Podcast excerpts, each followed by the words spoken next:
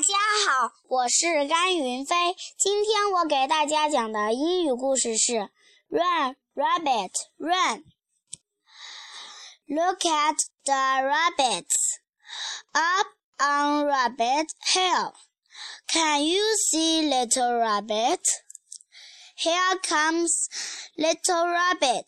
He is hungry.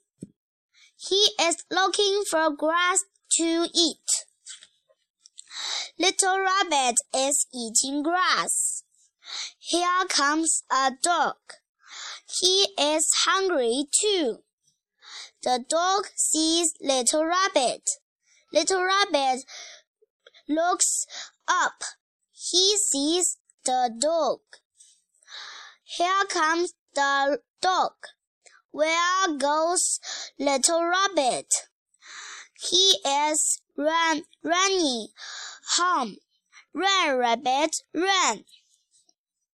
Here is little rabbit's home. Down he goes.